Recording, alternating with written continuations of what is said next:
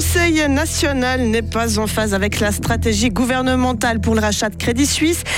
Il a rejeté cette nuit les garanties de 109 milliards de francs. Les produits bio se sont moins vendus l'an dernier en Suisse, un constat partagé par un producteur fribourgeois et une nouvelle rectrice pour l'université de Fribourg qui aura du pain sur la planche. Et puis la météo avec un ciel couvert, il va faire de 12 à 15 degrés avec du vent. Voici le journal de Delphine Bulliard. Bonjour. Bonjour. C'est un désaveu pour le Conseil fédéral. Contrairement aux sénateurs, le Conseil national a refusé cette nuit les garanties fédérales pour le rachat de Crédit Suisse par UBS. Ces crédits urgents se montent à 109 milliards de francs. C'est une alliance gauche-UDC qui a fait pencher la balance. Les Verts, par exemple, exigeaient que les entreprises privées qui reçoivent des aides de l'État respectent certains objectifs de développement durable. Comme leur proposition a été rejetée, ils se sont opposés lors du vote sur le crédit. Le Parti écologiste veut faire passer un message. Gerhard André est conseiller national fribourgeois vert ça fait partie de cette négociation du futur. On veut aller où avec le marché financier? On a besoin d'un marché financier qui est là pour la population, pour les PME, pour les entreprises, qui est un outil pour la société et pas un risque. Il faut travailler les chances maintenant.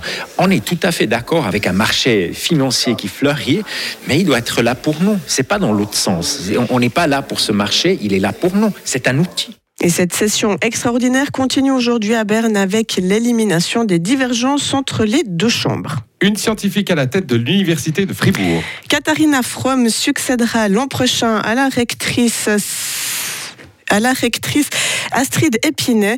De nombreux chantiers l'attendent, comme la rénovation des, bâtiments et infrastructures de l'Alma Mater. Et puis, avec la reprise des négociations entre la Suisse et l'Union européenne, il y a la perspective pour les étudiants et chercheurs helvétiques de réintégrer le programme Horizon. Katharina Fromm est plutôt optimiste. C'est important de pouvoir euh, contribuer à tous ces centres de recherche, à tous ces euh, clusters aussi, ou auxquels on peut actuellement effectivement participer, mais on ne peut pas avoir le lead, alors que nous avons des spécialités qui sont superbes et dans lesquelles on pourrait tout à fait avoir le lead. Et d'ailleurs, c'était prévu comme ça, et on a dû laisser euh, le lead à d'autres suite à l'exclusion. Donc il y a beaucoup de choses où, euh, qui sont importantes pour qu'on soit de nouveau rattaché à ce programme européen.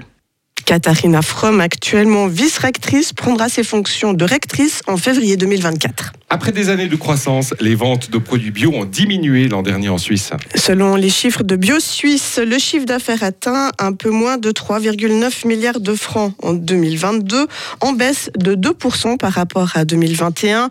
Ce recul s'explique par l'inflation et des effets post-Covid.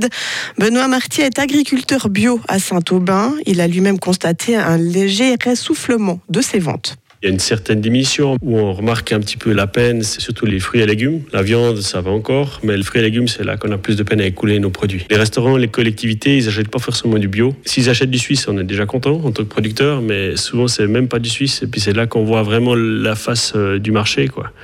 La, face un peu cachée, on dirait, parce que quand ils ont fermé les frontières et puis les restaurants, ben, on a vu que le consommateur a changé un peu ses habitudes du jour au lendemain. Avec moins d'une exploitation sur dix certifiée bio, Fribourg est l'un des cantons qui compte le moins de fermes bio en Suisse. Il se classe troisième après Schaffhouse et Appenzell. À l'étranger à présent, en Birmanie, la junte militaire confirme avoir mené une frappe aérienne mortelle dans un village. Plusieurs sources évoquent une centaine de décès et des dizaines de blessés. Selon un porte-parole du régime, certaines victimes seraient des combattants anti-coup d'État. Euh, cette attaque a immédiatement été condamnée par la communauté internationale.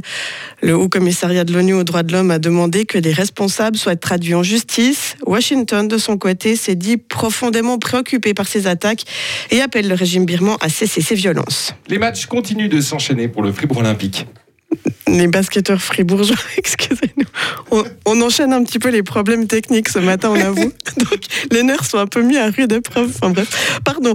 Donc, les basketteurs fribourgeois seront opposés à Nyon ce soir à la Halle Saint-Léonard. Pour les joueurs de Petar Alexic, ce mois d'avril est chargé avec pas moins de 8 rencontres au programme.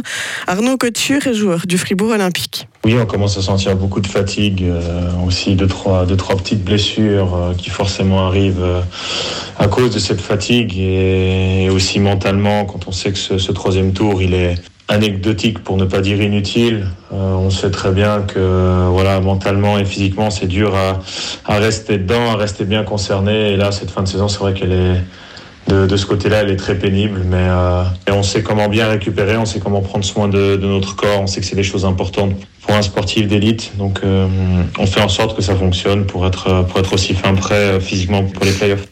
Et cette partie opposée. C'est le jour 2.